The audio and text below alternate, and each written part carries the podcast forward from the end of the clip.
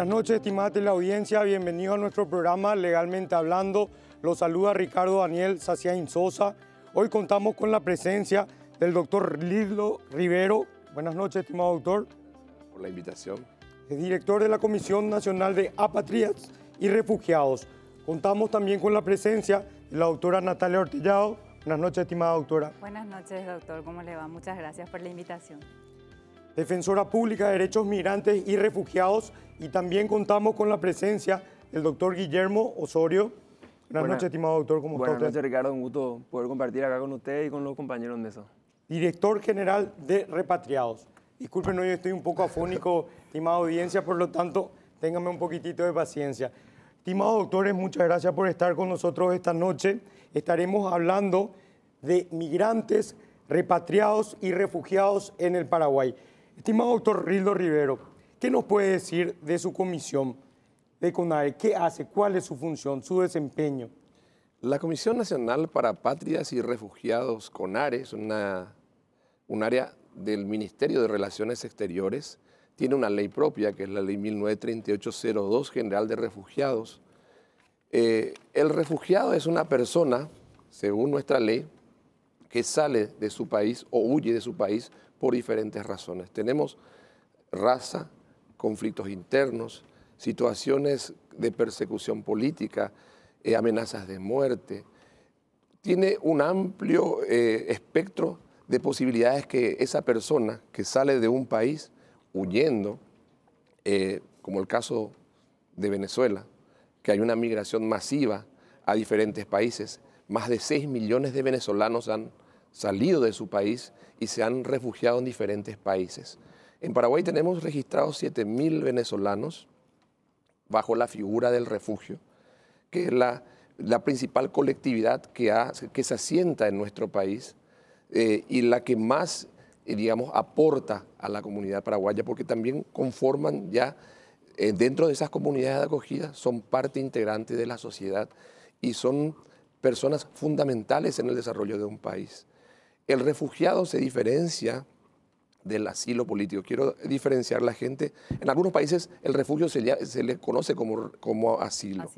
El, pero en nuestro país el refugio es la persona que viene huyendo o saliendo de un país por causas bien justificadas, establecidas en la Convención de 1961, signada por Paraguay, y en lo que llamamos también la Convención de Cartagena, donde se establecen los criterios que hacen a que una persona pueda venir a Paraguay en base a la ley, solicita refugio y estudiamos si merece o no el refugio. El asilo político se hace en las embajadas o consulados de un país. La persona que busca asilo político solicita y tiene otro canal. El refugiado tiene que estar en la República del Paraguay, en territorio paraguayo. De fuera no se puede pedir refugio, pueden pedir asilo. O sea, Pero que tiene que estar en el país. Le conoce también en Paraguay para el ACNUR, que es la, el organismo que a nosotros nos asesora, que es el alto comisionado de las Naciones Unidas para los Refugiados. El refugiado tiene que estar acá, es el asilo territorial sería, pero tienen que estar en nuestro país. Como había mencionado, hay una gran colectividad de personas, de esos 6 millones de venezolanos que salieron, 7 mil aquí, hay países que tienen 400 mil, 500 mil, eh, Argentina tiene más de 300 mil venezolanos. Todo dentro de esa, de esa gran diáspora de ciudadanos que salieron de sus diferentes países. Pero también tenemos países, tenemos ciudadanos que han solicitado refugio de muchos otros países que tienen situaciones de conflicto, Siria, eh, Nicaragua, Afganistán, Cuba. Cuba. O sea, tenemos y estudiamos bajo la confidencialidad de cada caso, dentro de un marco legal y toda una estructura de trabajo donde se determina, pero claramente si corresponde o no, otorgarle la figura del refugio a esa persona que viene y dice ser eh, perseguido eh, en alguna situación, está siendo amenazado por conflictos internos. Tenemos gente hasta de África que han venido por los famosos conflictos internos que están allá. Nunca se puede mencionar los nombres de las personas, pero tenemos una realidad a nivel de Mercosur, de América, y el trabajo que estamos realizando con la gente del, Ministerio de la Defensa Pública, en este caso la doctora Natalia Ortellado, somos eh, nueve instituciones que conformamos la CONARE. La comisión está integrada eh, por la cabeza, que es el Ministerio de, Relaciones Exteriores, está el Ministerio del Interior, el Ministerio de Justicia, el Ministerio del Trabajo, está Migraciones, que es el ente más importante, porque en frontera dicen, quiero solicitar refugio.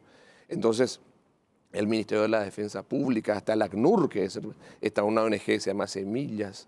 Tenemos eh, las decisiones que la toma la comisión una vez que nosotros presentemos informes bien detallados en base a situaciones país que se estudian y nosotros evaluamos que lo que él dice coincide dentro del principio de la duda y otros principios internacionales, vemos si corresponde o no.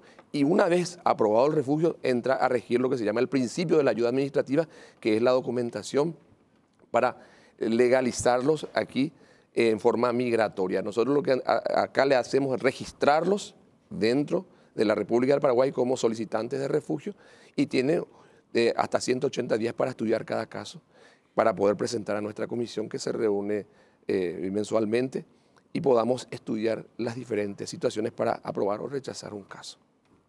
Entiendo. Mi querida doctora, ¿qué puedes decirnos al respecto y sobre todo el rol que ustedes desempeñan? Ya. Desde el Ministerio de la Defensa Pública, por una política de Estado que se decidió a través de la doctora Lorena Segovia en el 2019, se abrió un concurso a través de migrantes y refugiados, ¿verdad? Paraguay tiene una larga historia con la migración. De hecho, al culminar la Triple Alianza, nosotros recibimos cerca de 8.000 italianos, ¿verdad? A través de toda nuestra historia. De hecho, tu apellido, doctor, está ligado a la migración, ¿verdad? Entonces, realmente la migración está muy ligada a nuestra historia. Y a través de la defensa pública hemos dado esa mirada y con la pandemia nos dio la necesidad de darle esa respuesta al conciudadano, tanto paraguayo tanto extranjero, porque la migración es así, ¿verdad? La migración, hay la migración interna, muchos de nosotros o nuestros padres vinieron del interior a las ciudades grandes, ¿verdad? Entonces, ¿qué es lo que hacemos desde la defensa pública? Es darle esa respuesta, en algunos casos humanitaria, ¿verdad? Por ejemplo, los venezolanos que no pueden acceder a alguna, algún tipo de respuesta jurídica, es la defensa pública la que le da esa apertura, ya sea a la CONARE, ¿verdad? O si necesita hacer otra situación en migraciones. Después tenemos también los privados de libertad, hacemos el apoyo de los con los consulados, ¿verdad? Para que ellos puedan darnos alguna respuesta. Tenemos muchísimos eh, extranjeros privados de libertad en nuestras prisiones, ¿verdad? Y también tenemos los connacionales, que ahí le toca un poco a repatriados, ¿verdad? Que están en el exterior ellos son una gran parte del Producto Interno Bruto paraguayo a través de las remesas.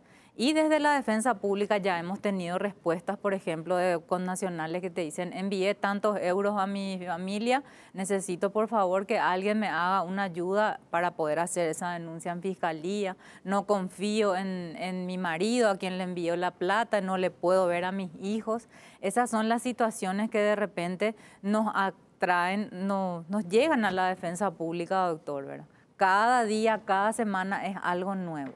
Con la CONARE, ¿qué hacemos? Representamos en situaciones humanitarias a los solicitantes de refugio y estamos en la mesa de la decisión. Si bien no tenemos eh, voto, pero sí tenemos voz para justamente ser esa voz de dar esa mirada de derechos humanos, ¿verdad? Esta mujer sí, porque esto, porque esta situación se está dando en tal parte, ¿verdad? Entonces el Estado paraguayo como que da esa respuesta para los refugiados que necesitan que el Estado les dé esa protección dentro de nuestra de nuestro país. Cuando hablamos de situación humanitaria, mi querida doctora, si puede explicarle por favor a nuestra audiencia. Sí, en la pandemia tuvimos muchas situaciones humanitarias. Al producirse el cierre de fronteras, nosotros recibimos cerca de 200 personas en el Puente de la Amistad, ¿verdad? Entre ellos habían casi 30 niños que habían permeado todos los permisos, llegaron hasta Sao Paulo, ellos trabajaban allá.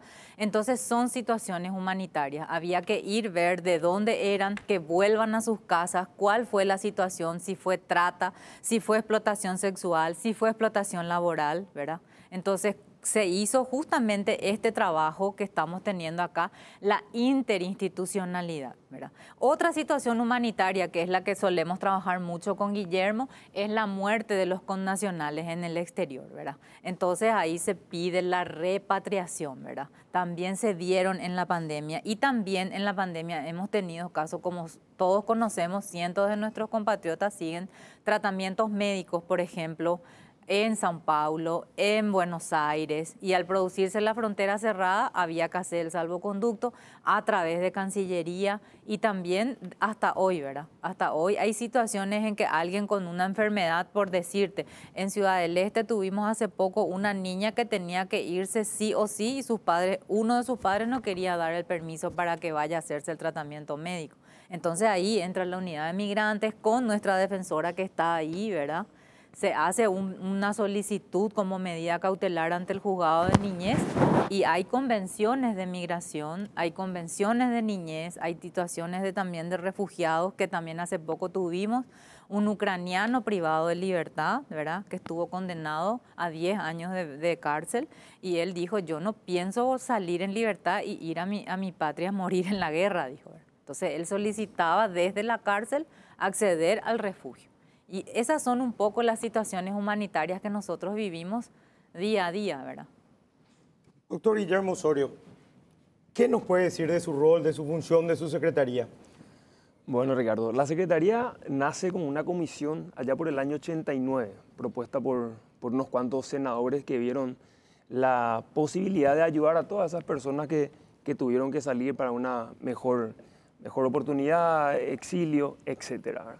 Entonces, allá por el año 93 se le da ya una, una ley que es la 227 del, del, 93, se le da ya un, marco legal y nace la Secretaría de Repatriados. Hoy en día cuenta ya con 30 años de, de vigencia esta Secretaría, es la institución rectora en lo que respecta a todo el tema migrante de los paraguayos que están en el exterior y a la reintegración de ellos una vez que vuelvan a nuestro territorio paraguayo. Como lo mencionó acá la, la doctora, Paraguay es un país netamente migrante tiene un 12% de, su población en el exterior y bueno, nuestra Secretaría se debe a esa población que, está en el exterior y tenemos unos cuatro servicios que, son nuestros ejes. El tema de los certificados de repatriaciones, que es la posibilidad que tiene el paraguayo una vez que retorna acá de conseguir ciertas exoneraciones o beneficios arancelarios por diferentes tipos de leyes que nosotros tenemos, ¿verdad?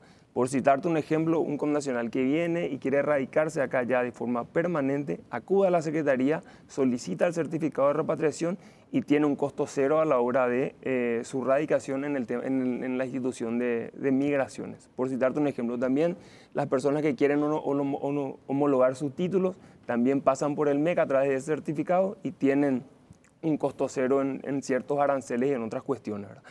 En otro de nuestros, de nuestros ejes como como secretaría justamente la, la, dirección en la, que, en yo estoy a cargo, que es el tema de la repatriación, que ya lo mencionó acá la doctora Natalia. Nosotros ayudamos a todos esos connacionales que se encuentran en cualquier parte del mundo en una situación de vulnerabilidad. Ese connacional acude al consulado, solicita que quiere volver a su país, un familiar también acude a nuestra oficina, abre un expediente y bueno, ahí nosotros vamos eh, armando un expediente tanto acá como en el consulado y una vez que tengamos toda esa documentación pertinente que hacen a, cuestiones procedimentales para justificar eso, nosotros compramos el pasaje y esa persona retorna a Paraguay. ¿verdad? También está el tema de los restos mortales, que, influye un, alto costo en lo, que, en lo que respecta a nuestro presupuesto. el año pasado, por citarte, tuvimos eh, 323 fallecidos en, en, todas partes del mundo, en su mayoría provienen de, la Argentina, es nuestro, nuestro foco ahí, es donde mayormente se encuentra nuestra población, nuestra población migrante. Eh, por otro lado, tenemos lo que trabajamos con, con RILDO, el tema de los apátridas, los, los juicios de opciones de nacionalidad. La Constitución en su artículo 146, inciso C, dice que todo hijo paraguayo, todo hijo de extranjero, puede tener la nacionalidad paraguaya una vez que se radica acá en territorio paraguayo. Entonces nosotros a través de nuestros abogados en la Secretaría patrocinamos los juicios de opción de nacionalidad de forma gratuita. Hacemos un trámite en el caso, como, como lo citamos anteriormente, el año pasado tuvimos siete, siete juicios de apatria que, que lo estamos llevando adelante. Y por último, tenemos también una, un subsidio que se le da a los emprendimientos, esa gente que estuvo en el exterior, que, que abrió su emprendimiento y que estuvo durante algunos años y quiere ya venir a radicarse acá a territorio paraguayo, vuelve de forma voluntaria y necesita un, un pequeño, una pequeña ayuda, un pequeño aporte. Entonces la Secretaría le brinda ese aporte a través de unas inscripciones que se hacen de forma virtuales. Eh, lanzamos en diferentes partes eh, del territorio justamente paraguayo y hay que aclarar que el apoyo que da la Secretaría es, eh, es ínfimo en relación a la inversión que ellos hicieron, ya sea estando allá y una vez que se radican, que se radican acá. Y esos serían nuestros cuatro ejes misionales eh, que tiene la Secretaría de Repatriados. Doctor Guillermo, para responder al volver de la pausa, ¿cómo se adquiere ese subsidio, por favor? ¿Cuál sería el trámite? Ya volvemos.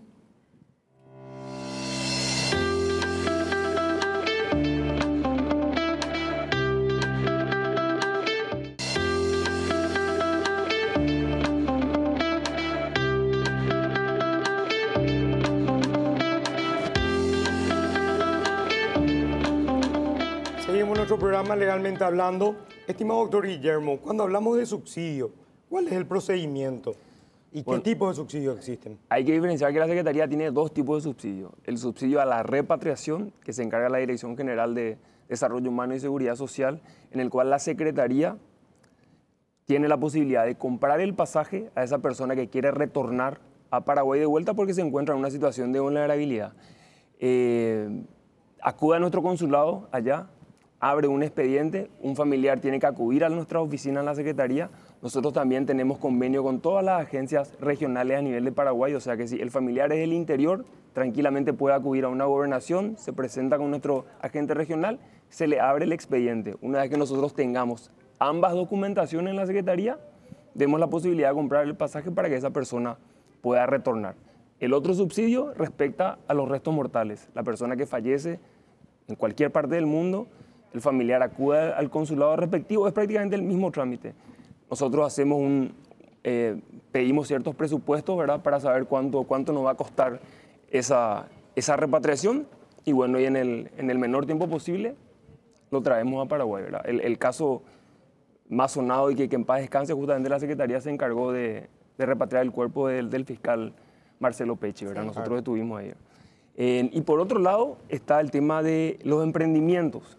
Esa persona que estuvo en, otro país, tenía algún tipo de emprendimiento, quiere ya volver a Paraguay, tiene ya su ahorro formado, quiere venir acá con su familia a emprender de vuelta, bueno, viene de forma voluntaria. Nosotros en la Secretaría hacemos unos llamados, generalmente entre 3 a 4, eh, durante todo el año en, en diferentes partes del territorio paraguayo para tratar de, de abarcar a la mayor cantidad de, de paraguayos y que no solo una parte del territorio pueda ser favorecido por ese subsidio. Se hace una inscripción online, ahí ya se hace una precalificación, quedan entre 50, 60, se le capacita a esa persona, después se va a su, a su lugar para ver su emprendimiento, ahí se hace ya una selección y bueno, posteriormente la Secretaría da un aporte de entre, de entre 15 a, a 18 millones de guaraníes. Hay que aclarar, como lo dije hace rato, que en verdad la inversión lo hacen ellos. El, el mayor aporte lo hacen ellos, prácticamente triplicando ese aporte que nosotros lo damos. Eh, en lo que vaya de este emprendimiento desde que empezó hasta la fecha, tenemos más de 1.050 emprendimientos eh, funcionando en, en todas partes de- del territorio paraguayo, con una inversión propia de la Secretaría de 15 mil millones de guaraníes y en cuanto a connacionales, triplicando 50 mil millones que ellos estuvieron invirtiendo para que todos esos emprendimientos se den. Aparte del dinero que se le da, ¿tiene algún otro beneficio? ¿Le dan algún tipo de logística, algún tipo de asesoría o solamente se trata de un subsidio en dinero? No, se le hace justamente previo a eso toda una capacitación, se ve si ese emprendimiento es viable o no, se le O sea, le dan la aconseja. factibilidad. Sí. O sea, es como un asesoramiento integral. Así mismo, qué es lo que tiene que cambiar, arreglar para poder calificar, etcétera. Bueno, y así se va trabajando y posteriormente queda o no calificado. Excelente. Incluso una vez seleccionado se hace el seguimiento, ¿verdad? Sí, se hacemos hace prácticamente seis meses de seguimiento. Hay como un 85 a 90% de emprendimientos que Que hoy están funcionando. Eso está muy bueno. Sí. Está muy bueno. Mi querido doctor, cuando hablamos, estabas diferenciando entre asilo y refugio político. Podríamos abarcar, y eso es un tema yo creo que es de interés para todos, sobre todo ahondar en todos los detalles. Interesante, como habíamos hablado en varias ocasiones con la doctora Natalia Ortellado, en varias capacitaciones que realizamos con el alto comisionado de las Naciones Unidas para los Refugiados, el ACNUR. Eh, el asilo se solicita estando fuera del país. Se realiza en nuestras representaciones diplomáticas de, nuestro país. Una situación se ocurre, va una persona y solicito asilo por esta situación, tengo riesgo de vida, tengo riesgo de eh, temor fundado por diferentes situaciones, en base a la Convención de 1954 de Caracas, se rige lo que es el asilo político. Eso viene a Cancillería y Cancillería evalúa si corresponde o no el asilo político. ¿Qué tiene que tener un asilo para que corresponda? Lo que él considere, temor por alguna situación, eh, peligro de su integridad física, eh, debidamente comprobado, eh, violación masiva de sus derechos humanos, eh, algún tipo de falta grave al debido proceso en algún proceso judicial. Entonces él considera que está en riesgo su libertad, su integridad, eh, su, movimiento dentro de su país. Dice, voy a solicitar refugio, sean en nuestro país o en otro país, se comunica a las cancillerías, se estudia y si corresponde o no, que venga al Paraguay. El refugiado es al revés, tiene que pasar nuestra frontera. Ahí migraciones tiene una política a través de la ley 1938-02 General de Refugiados, Migraciones, toma nota de que esa persona quiere ingresar al Paraguay para solicitar refugio. Reúne los requisitos de vulnerabilidad, documentación muchas veces vencida. O sin miles, documentación. Sí, miles de venezolanos han cruzado nuestra frontera sin, documentación. sin documentación. Se le ha robado el camino. Han venido caminando. Tenemos en época de pandemia el trabajo con repatriados, con, con la defensa pública. Miles de venezolanos han Llegado, sin, documento a Paraguay. Estamos hablando de prácticamente 7.000 venezolanos. Hasta ahora registrados que están en calidad de refugiados. Tenemos casi 800 refugiados, solicitantes todavía de asilo, o asilo territorial, perdón. Estudiarse. Están estudiándose. Pero tenemos 7.000 registrados bajo la figura del refugio. Uno, cuando llega al Paraguay, la CONARE le agenda, le hace la carga de datos, que es la primera entrevista, el registro previo, le entregamos una constancia de solicitud de refugio que le permite al solicitante de refugio acceder a la licencia de conducir si reúne los requisitos establecidos por la, eh, Agencia Nacional de, Tránsito, con las municipalidades, eh, tiene posibilidad de acceder al seguro del IPS, el empresario lo puede contratar y tiene IPS, eso es importantísimo destacar para el sector privado que ellos tienen con ese, con ese documento, pueden trabajar y pueden tener el seguro, porque hay una resolución, pueden abrir una cuenta en el Banco Nacional de Fomento. con esa constancia ya pueden trabajar, pueden. iniciar una vida en Paraguay. Pueden tener salud y educación básica, que es importantísima para nosotros. Y también eh, tienen derecho a un chip, telefónico a nombre de la persona, que es más que importante.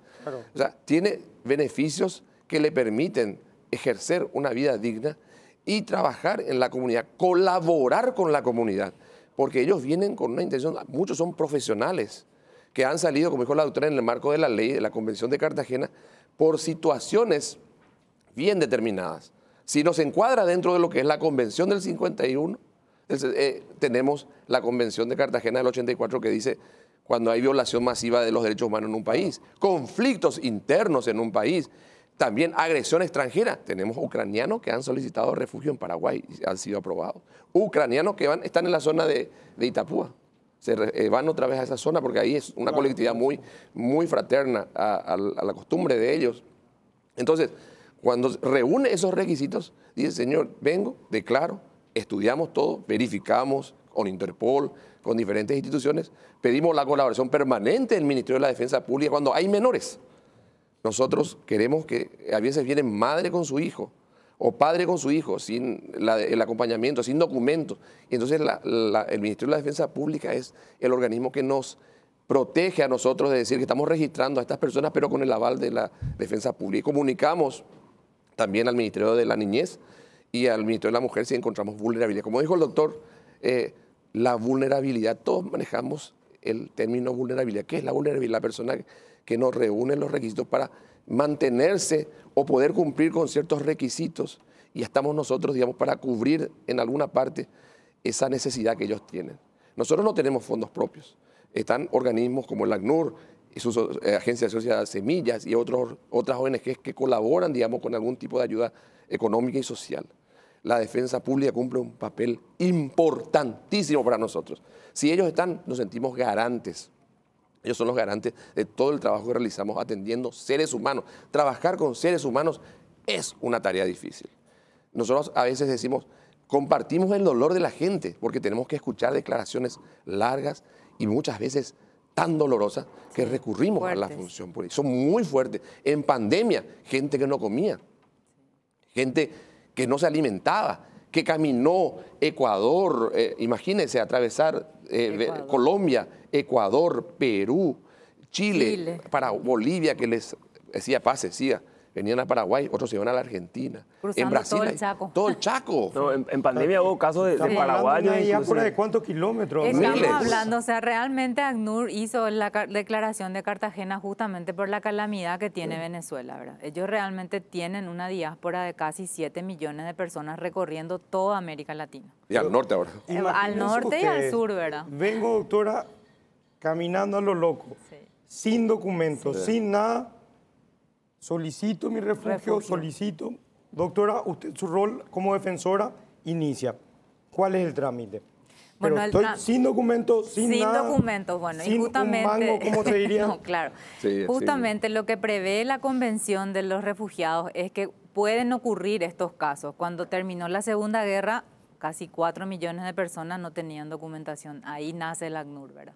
Entonces, una de las condiciones justamente es que el Estado debe brindar protección, aunque vos no tengas documentación. La documentación viene después, porque vos lo que si vos decís, yo necesito que alguien me refugie, en este caso el Estado paraguayo, eh, nuestra obligación como Estado, al ser firmante, firmante de esa convención, es garantizar. ¿Cuál es nuestra función? Es, es, exactamente lo que dice Rildo, es garantizar que esa persona en estado de vulnerabilidad tenga el acceso a esa justicia que es recibir el refugio en ese caso. Se hace la entrevista de solicitud y bueno, como, como él dice, ¿verdad? Yo les digo, no, la documentación viene después, vamos a analizar su Interpol después. Ahora estamos ante una persona que viajó 15 mil kilómetros caminando, que no come hace 22 días. Ahí contactamos con Semillas para que les den el kit que también ellos le prevén, ¿verdad? Y ahí se hace la entrada de solicitante de refugio al Paraguay. Realmente son personas muy resilientes, doctor, ¿verdad? Porque ellos enseguida, ustedes habrán tenido en estos últimos tiempos contacto con algún venezolano que fue delivery de pedidos ya o que te está limpiando. Son personas muy resilientes y enseguida trabajan, ¿verdad? Y ellos están conformes, están contentos. Eh, no sé, hay miles de experiencias de mujeres que te dicen, yo ya viví en Perú, ya viví en Colombia, ya me asaltaron, ya me ultrajaron, ya me violaron. En Paraguay soy feliz, te dicen. Entonces, esa es nuestra función como defensa pública, hacer que ese acceso a la justicia se cumpla, en este caso, solicitando refugio, prever. En el caso de niños, por ejemplo. Claro, porque eso te iba a consultar, doctora. En el caso, pues, la mayoría viene con su familia, me imagino, ya viene con los sí, menores. El que puede. ¿Verdad? y también hemos tenido casos de adolescentes sin acompañantes y tampoco sin, eh, sin familia, ¿verdad? Solos, no acompañados, le llama la OIM. Y ellos vienen y dicen, yo quiero pedir refugio. Tuvimos un adolescente de 14, 16 años, ¿verdad? Y él después solicitó volver con su mamá, ¿verdad? Y, y, lo que hacemos es eso, después se pide el Interpol. ¿Cuál es el proceso ahí, doctora? ¿Se le emancipa por el momento? No, se le otorga la solicitud de refugio. Y el refugio es lo que le da la protección del Estado paraguayo, esa solicitud de refugio. Que es inmediato. Es inmediato. Al pisar la frontera en Bolivia, ellos ahí incluso ya hemos tenido casos, ¿verdad, Rildo? Donde ellos dicen, yo vengo de Venezuela y quiero pedir refugio. Y ahí sin documento inclusive. Sin se, documento, le, se le robó todo. Todo, se le robó todo. Y ahí se le, se le da, se le otorga esa posibilidad y también hemos canalizado casos en donde, por ejemplo, interinstitucionalmente, con migraciones, ¿verdad? La gente de la licenciada Ángeles Arriola. Excelente trabajo. con Cancillería Nacional, con Defensa Pública, donde articulamos acciones. Tenemos tres refugiados en frontera con Bolivia, necesitamos vehículos. Las Fuerzas Armadas también, hay que decir, que hacen un trabajo que donde, a veces donde no hay nada, doctor, ellos nos dan esa respuesta. Eh, estamos hablando de un caso real, año 2023, 2021, sin 22. documento, Sí. Sin un mango, Sin nada. de una diáspora de loco. Así mismo. Quería agregarte, mi querido. Sí, mi Ceci. querido doctor. Quiero destacar, como dijo la doctora, el trabajo de Ángeles Arriola, eh, una señora muy compenetrada, es la directora nacional de migración. Ahora dirección es- ya tiene calidad, una calidad de un logro importante con esta nueva ley de migraciones. Eh, quiero destacar el trabajo de las instituciones que colaboran con la CONARE, como la Dirección Nacional de Migraciones, la persona Ángela Arriola, a través de ella y de la doctora Natalia, a todo ese equipo humano del Ministerio de la Defensa Pública, porque a nivel nacional tienen Sí, oficinas. Estamos en todo el país. Ahora que estamos trabajando con Con Guille y todo ese equipo maravilloso de CDR, que es la Secretaría de Repatriados, eh, tenemos otras instituciones, como te había mencionado, el Ministerio del Interior, la Unidad de Derechos Humanos, la Comisión de Derechos Humanos de la Cámara de Senadores, la Comisión de Derechos Humanos de la Cámara de Diputados, el, eh, la Unidad de Derechos Humanos de nuestra Cancillería también que está dentro. Eh, todos estos organismos que de una u otra forma estamos tratando de promover lo que se llama políticas públicas. Lo que hace la CONAR es dentro de, hicimos una primera reunión de políticas públicas el año pasado, este año estamos preparando la segunda reunión con el sector privado y con organismos públicos para lo que es la atención al refugiado en forma integral. Ya entra la figura también refugiados y apátridas, la patria sin nacionalidad.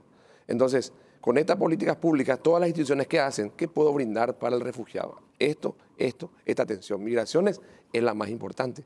Una vez que se aprueba el refugio, recurrimos a migraciones para otorgarle la radicación temporal, que dura el, el tiempo. eh, Interpol y Policía Nacional, porque hay también una cuestión que nos aprieta siempre, es la seguridad nacional. Sí, eso es lo primero. Y nosotros tenemos que dar también esa respuesta como Estado paraguayo. No, no podemos tampoco decir, ay, sí, te voy a dar refugio, pero vos sos un miembro del, del, del No, ETA, no. ¿verdad? No, Entonces, ahora que son- hay muchas claro, cédulas. sí, las de- pandillas las que están pandillas viniendo están ahora viniendo. desde No, Vene- pero, desarrollemos esto, mi querida doctora, Sí. si podemos desarrollar esto al volver de la pausa. Sí. ¿Qué se da? ¿Cuál es el trámite? ¿En qué sentido? ¿Llegó, se le dio la, certificación? ¿Cómo continúa su vida al volver de la pausa? Dale,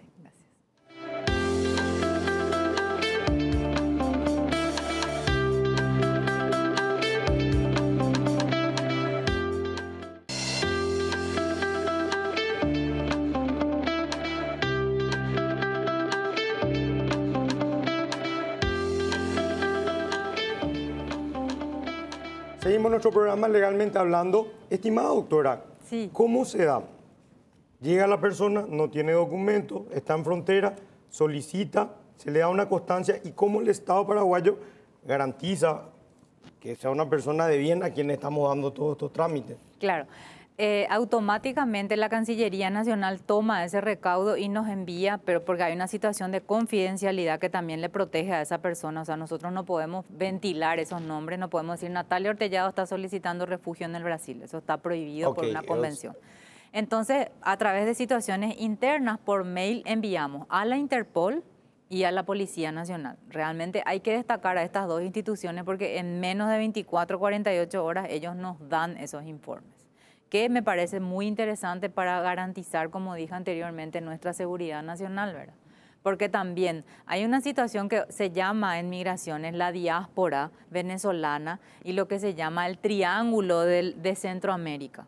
Ahí estamos teniendo cerca de 3 millones de personas por día que cruzan de Guatemala a México, de México a Honduras, de, de El Salvador otra vez a... Entonces ahí hay una situación de calamidad que se está previendo desde Banco Interamericano de Desarrollo que pueda, dicen, dentro de algunos años, bajar también al sur. ¿verdad? Ahí tenemos pandillas, doctores, tenemos marras en Honduras. A eso voy. ¿Cómo nos protegemos nosotros eh, Claro. de esa parte? Porque tiene la parte buena nuestra gestión, pero tiene la parte de protección soberana nuestra. Por supuesto, por eso hablo justamente y me parece que Cancillería va a acotar que Interpol, el trabajo es fundamental, ¿verdad? Porque nosotros como Estado, si bien somos un Estado chico, pasamos desde de 2019 a tener 300 solicitudes de refugio a tener 7000.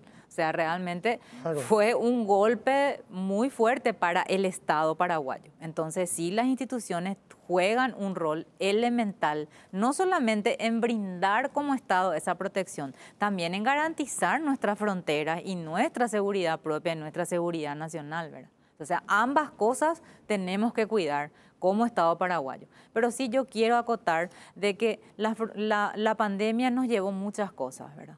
Pero sí nos enseñó como Estado a romper fronteras interinstitucionales. La defensa pública siempre fue una, una institución que era de una situación legal, ¿verdad? Nosotros estábamos siempre entre la Fiscalía y el Poder Judicial. Pero en verdad la, pandemia nos mostró que también estamos dentro del Poder Ejecutivo garantizando el acceso a la justicia de los refugiados, de los connacionales que están en el exterior, que mueren allá sin ninguna respuesta a veces. Paraguay es prácticamente el único país de la región y, ¿por qué no decirlo del mundo?, que tiene ese servicio para sus connacionales. La asistencia al connacional allá en cuanto a la situación de vulnerabilidad y los restos mortales. Eso es algo inédito. Sí, no hay en ningún lado. Y ya teníamos nosotros el know-how, como se dice, para justamente actuar en pandemia. Repatriamos más de 6.000 paraguayos en diferentes partes del mundo en, e, en esa época de pandemia. Y como dijo Rildo, la vulnerabilidad no era solo económica, como se piensa, porque habían paraguayos que tenían, que tenían posibilidad de comprar un pasaje, pero bueno, no podían, estaban cerradas las fronteras, entonces bueno, ahí donde la Secretaría y el Estado paraguayo intervinió para que esos paraguayos puedan retornar otra vez acá. Claro, había 10.000 personas de vacaciones. No solamente eso, imagínate el trámite que tiene que ser repatriar los restos humanos de una persona. Es doloroso. Una cantidad de formalidades. Encima de eso te muere el pariente. Tener una cantidad de formalidades, pues me imagino que es un trámite... No, hay, hay países, eh, por citarte un ejemplo, paraguayo falleció en Guinea Ecuatorial tardamos más de seis meses en repatriarle en pandemia porque no habían vuelos, las fronteras estaban cerradas. Y era un todos los días de la familia llamándonos, insistiendo, por favor. Y bueno, evidentemente hacemos nosotros también un trabajo de contención por la situación del fallecimiento de una persona. ¿Y tomó seis meses? Tomó seis meses repatriar. Increíble. Bueno, esas son situaciones humanitarias. Claro, no, Quería agregarte, doctor, eh, como dijo la doctora, el tema de la documentación es importante destacar como te había dicho, una vez que tiene el carnet de erradicación temporal, la CONARE la autoriza para hacer la cédula paraguaya de extranjero, ¿verdad?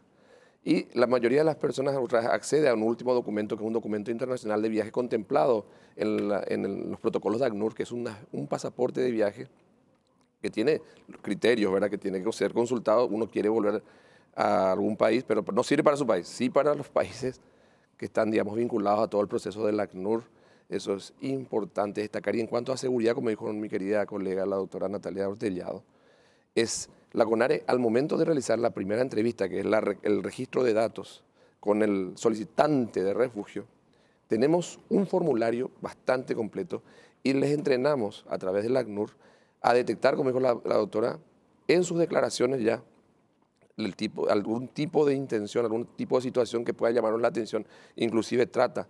Dentro del formulario está el tema de salud, a ver dónde le podemos derivar eso gracias a nuestras reuniones de políticas públicas. Eh, consultas específicas que nos tratan de orientar para que nos llame la atención, tener este filtro, que podamos, digamos, utilizar eso para cualquier tema de seguridad nacional. Para tranquilidad a la gente, eh, vienen los extranjeros. No, no es que vienen los Ellos vienen a trabajar, también vienen a colaborar con el desarrollo de un país, con la comunidad acogida que les recibe. Nosotros, como CONARE, desde ese primer contacto vemos que esa persona, cómo está su rostro, cómo está eh, su intención, cuáles son sus declaraciones. Evaluamos todo dentro de un criterio y, eh, iniciamos un expediente, como dice la doctora. Inmediatamente comunicamos al Ministerio de la Defensa Pública cuando nos llama la atención algo o al organismo de seguridad pertinente. Eh, acá, el que viene, y hasta ahora tengo la, tengo la suerte de decir que tuvimos gente maravillosa, venezolanos excelentes, como yo, resilientes. están aportando al país. Aportan al país. Por eso ya pueden pagar impuestos, me olvidé decirte que pueden tener RUC. Ellos ya pagan impuestos, están regularizados, pueden trabajar. Y con respecto, perdón, ¿verdad? Eh, eh, justo como dije al inicio, ¿verdad? Paraguay tiene una historia muy arraigada a la migración, ¿verdad? Sí los ucranianos, es simpático, son como casi 30 familias ya que vinieron de la guerra y te dicen en la entrevista de legibilidad, ¿y por qué Paraguay? Es lejos, ¿verdad? Porque es lejos. Dicen, no, mi tío abuelo había venido hace 70 años al terminar la, Primera Guerra. O sea, realmente e, esa es la historia de la migración, ¿verdad? Hay un, un lazo que eh, hace que ellos elijan Paraguay para pedir esa protección porque ya está un tío abuelo, algún primo, alguien, ¿verdad? Los ucranianos hicieron lo que hoy es el sur, gran parte, ¿verdad? la colonia unida. Entonces, quería nomás acotar eso, que hay situaciones que son de vulnerabilidad y otras que realmente también forman parte de nuestra identidad nacional, ¿verdad? Para mí esa es una situación bastante... Quería más decir también, doctora, si hay algún venezolano que está disfrutando Sí. a través de esta poderosa red que es Telefuturo, pueda contactar con nosotros. La CONARE tiene una página web que es muy completa, la www.conare.geobecorta.pi. Ahí tiene todo lo que es la explicación del refugio, todo lo que es el proceso, toda la documentación que se otorga. Eso es importante que la gente y nuestros connacionales puedan ver, decir, ¿qué hace un extranjero acá? Están en bola, están... en to-". No, son gente maravillosa, gente, yo tengo gente entrañable que los conocí hace cuatro años, porque estoy hace seis años en la CONARE, y, y los veo trabajar y es una alegría ver cómo están colaborando con la economía de nuestro país, pagando impuestos, colaborando con, con las municipalidades, Sí. trabajando por el desarrollo social y nosotros eso nos motiva para poder seguir promoviendo lo que es la figura del refugio, es la figura de un ciudadano más dentro de nuestro país. Una, y lo que su regularización se da después de esa, cuando se le otorga la palabra refugiado, deja de ser solicitante, pasa a ser refugiado. refugiado, que también se levanta si el- la persona vuelve a su país o por alguna situación que, que se determina que es eh, grave o algún tipo de sentencia punible contra hecho punible también. contra la seguridad nacional, entonces levantamos eso sin ningún problema. No es que queda con la pero sí hay que tener en cuenta una cosa, doctor Sacien, que el refugiado, el solicitante, en el momento que solicita, no puede ser expulsado ni extraditado. Puede ser detenido, puede estar cumpliendo una condena acá, pero eso en todas las conares del mundo, en todos los procesos de refugio del mundo, el- mientras dure su proceso, no puede ser extraditado ni expulsado. Una vez que pisa territorio paraguayo, no le decían, váyase, vaya, no, no entra a Paraguay. El, eh, los convenios, los compromisos internacionales le permiten llegar hasta el Paraguay y nosotros después evaluamos si corresponde o no. O puede hacer el trámite migratorio directamente, ¿eh? puede ir a migraciones y tiene toda su documentación, tiene su costo, sus tasas, lo hace. Por eso que Migraciones hace un buen trabajo, muy buen trabajo, y nosotros en la CONARE, eh, nuestro canciller maravilloso, en- comprende el trabajo de todo nuestro equipo, eh, Julio Arriola también. Y bueno, hoy día, eh, con gente maravillosa en la CONARE, tenemos también un tema que desarrollar en la última parte, que me gustaría, es la patria, que va a ser un buen tema para cerrar este programa maravilloso que tiene. Desarrollemos, doctor, por favor, adelante. Nosotros estamos trabajando con la Secretaría de Repatriados y con, la- con el Ministerio de la Defensa Pública y todos los miembros de la CONAR lo que es la patria. ¿Qué es la patria? Tenemos una ley, la 6149. ¿Qué es la patria? La persona que no tiene nacionalidad, el stainless, es la persona sin, eh, sin ius solis. Hay países que no te dan ius solis, no te dan ese reconocimiento. Usted va a ser español, usted va a ser turco, usted va a ser eh, árabe, usted, eh, se, se rigen por lo que es la, el- la cultura ius sanguinis. Entonces, ahí entra el papel tan poderoso de la Secretaría de Repatriados, que es un trabajo maravilloso sin descanso. Por eso cada vez que yo le escucho a Guille, da gusto escucharle porque es un, da gusto es escuchar la cantidad de, de de- concio- de conciudadanos, un paño de lágrimas de los conciudadanos Sí. nuestros. No, yo siempre le llamo a Guille, o si no a Ever Medina, que está sentado acá en, la, en las gradas. ¿verdad? Y le digo, tengo este problema. No está dentro. Padres que tienen hijos nacidos en el extranjero vienen a pedir refugio por sus hijos Sí. por diferentes situaciones. Claro. Entonces nosotros tenemos que estudiar todos estos casos y evaluar. Entonces vienen acá y se comunican con repatriados. Nosotros le otorgamos lo que es, por el artículo 72 de la ley 6149, ellos nos mandan toda la documentación que esa persona está sin nacionalidad. Imagínate estar en España, no tiene nacionalidad. El padre, el padre y la madre es paraguayo. Está sin nacionalidad. Estar en Turquía sin nacionalidad. Estar en Japón sin nacionalidad. No tiene derecho a nada. O sea, de- o sea, están también en contra de la Convención de los Derechos del Sí, Niño porque esos están- niños no tienen identidad. No Claro. tienen identidad. No tienen y ahí entramos nosotros, doctor. Ellos nos mandan la información, lo evaluamos y por el artículo 72, que es nuestra ley 7149 de apatría, son, apatría significa sin nacionalidad, procedemos a declararlos apátridas para que ellos hagan el, el juicio de opción de nacionalidad. Pero no solamente, recuerdo una cosa, no solamente para los nacionales es la ley de, de apatría, es para los extranjeros que han perdido su nacionalidad o le han quitado su nacionalidad. Hay países que le quitan, como el caso de Nicaragua, le han quitado la nacionalidad a sus ciudadanos. No sé si escucharon ese caso. Sí. Ellos pueden, hay países que tienen una, eh, una eh, digamos, un decreto, una ley de la patria y eh, tienen derecho a solicitar una nacionalidad. No puede estar sin nacionalidad. Un principio universal, el principio del derecho a la nacionalidad, el principio de la ayuda administrativa. O sea, no puede dejarle a un ciudadano. Tenemos casos solicitando apatría por A o B motivo de personas que no tuvieron nacionalidad, están en diferentes países y no le dan la nacionalidad. Y tenemos que evaluar. Cuando hablamos de un juicio, mi querido doctor Rildo, ¿qué sería? Ahí va, Acá repatriados. entra repatriados porque hubo un Doctor cambio de Guillermo, ley. vamos para adelante. Bueno, eh, por tirarte una cifra antes de empezar el desarrollo, el año pasado nosotros tuvimos 263 juicios de opción de nacionalidad, o sea, 263 personas adquirieron la nacionalidad paraguaya. Ahora bien, tenemos unos cuantos requisitos eh, que hacen a la hora de, presentar este juicio que se da.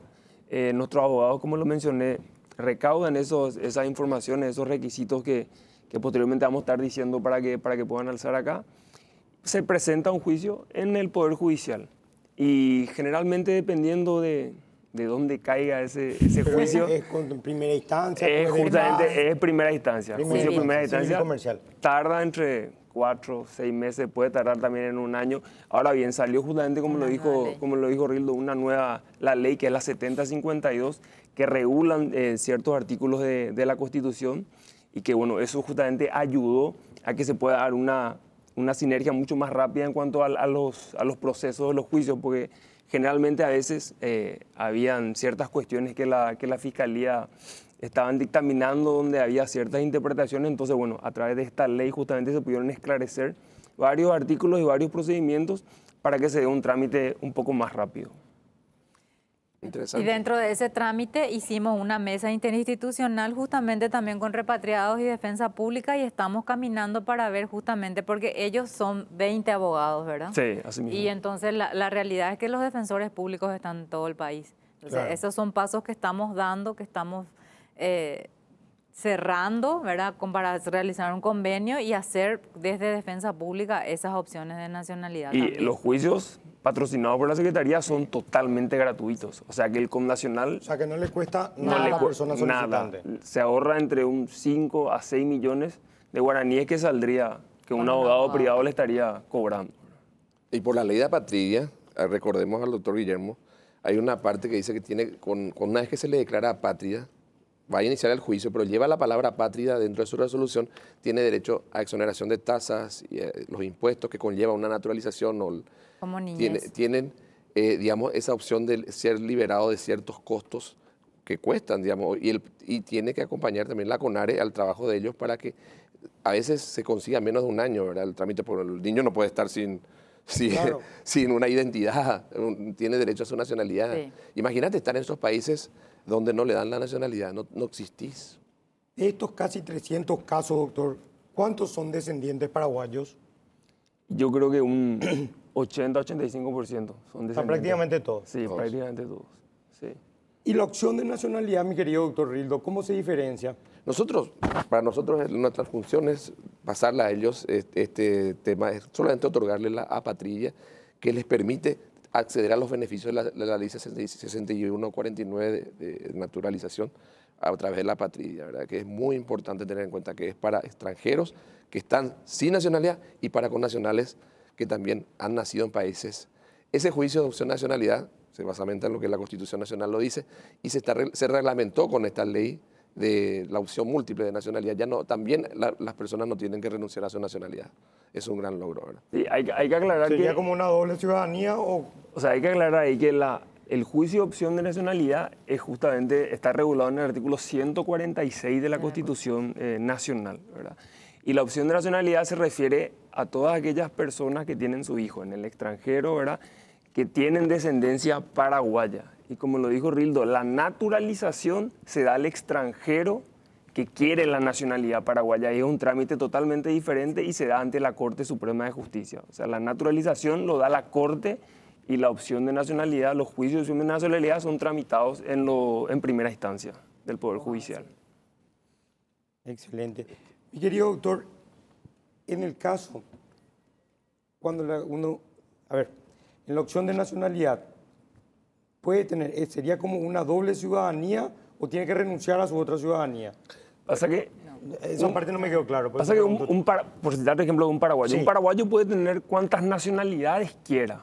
¿verdad? La nacionalidad no, puede tener cinco nacionalidades, puede tener cuatro nacionalidades, pero en verdad la que sirve es la de dónde se encuentra radicado. Y ahí es donde prima la ciudadanía, Sí. donde la ciudadanía le da los derechos políticos y civiles a esa persona que está radicada en un territorio paraguayo. Pero yo tranquilamente eh, puedo tener, no sé, mi padre que es suizo y mi mamá que es alemana y yo nací en, en, Italia, ¿verdad? Y posteriormente puedo tener ahí tres nacionalidades. Y después vengo y me radico acá en territorio eh, paraguayo y, y, puedo tener la nacionalidad paraguaya, ¿verdad? Si me caso con una paraguaya, por así decirlo. Entiendo. Hay que diferenciar. A Patrilla con la... Nosotros solamente otorgamos este certificado que es muy importante determinar porque tenemos casos, nosotros estamos con, con los organismos tratando de erradicar la patria a nivel mundial. Estamos en varios protocolos internacionales de la de erradicar lo que es la, las personas que viven sin nacionalidad. Muchos países, muchas personas están sin nacionalidad en el mundo, recorriendo el mundo, buscando una nacionalidad. Por algún motivo, los países son muy cerrados en sus políticas migratorias, no le, no le dan nacionalidad. Entonces ahí estamos con el tema de apatrilla. Nosotros vemos el caso de los hijos de, de connacionales que nacen en países donde no se le otorga la nacionalidad, casos de extranjeros que vienen sin nacionalidad, que renuncian muchas veces a su nacionalidad por diferentes situaciones, o que el país le quita la nacionalidad, como el caso de, de Nicaragua, que le quitó a 200, a 200 personas. O sea, siempre diferenciando bien eso es importante, que la patria, para que la gente vaya tomando en cuenta que existe la patria, la persona que nace sin nacionalidad, no es que ya, al que se registra en el consulado, no, ya es paraguayo, no. Es un registro nada más lo que, en el consulado para que quede constancia. Pero el paraguayo tampoco no renuncia a su nacionalidad. No, o sea, nada. adquiere otra nacionalidad y no es que deja de ser paraguayo. No, no deja. Claro, tiene una doble sí. Nacionalidad. o sea, uno si quiere dejar de ser paraguayo debe renunciar a su nacionalidad a través de un trámite que debe hacerlo. Sí. No es que yo adquiero otra nacionalidad y dejo de ser paraguayo. ¿no? La apatridia y el refugio son muy unidos porque justamente se dan situaciones en los campos de refugiados, por decirle, doctor. Eh, la gente que salió de Siria y se radicó en Jordania. Jordania nace ahí un bebé, no les dan nacionalidad jordana. Por eso, entonces, ese bebé no es ni sirio ni jordano. Está apátrida, no tiene nacionalidad. Por eso es que la- esa garantía que tenemos está muy ligada al refugio por justamente esa movilidad que es en situaciones de calamidad. En, en África, por ejemplo, la- los conflictos armados internos que ellos tienen, ¿verdad? Ahí hay millones de apátridas. Niños que sa- salieron de, no sé, Uganda, se fueron al otro lado y no, no tienen nacionalidad. Por eso es que esa es la diferencia con la opción de nacionalidad de alguien que nace en un lugar, se le registra y como usted dice, tiene esa nacionalidad. Está ligada al refugio porque se da en situaciones muchas veces de calamidad. Y el Estado que le da, si bien protección en ese campo, no le da nacionalidad. Claro, queda bien explicado. Bueno, lastimosamente nos pasó Ah. la hora, un tema tan importante, sobre todo de debate, muy importante. Muchas gracias, mi querido doctor. Gracias a usted. A las Gracias a órdenes. usted. Estimada teleaudiencia, nos vemos el próximo domingo a las 21 horas.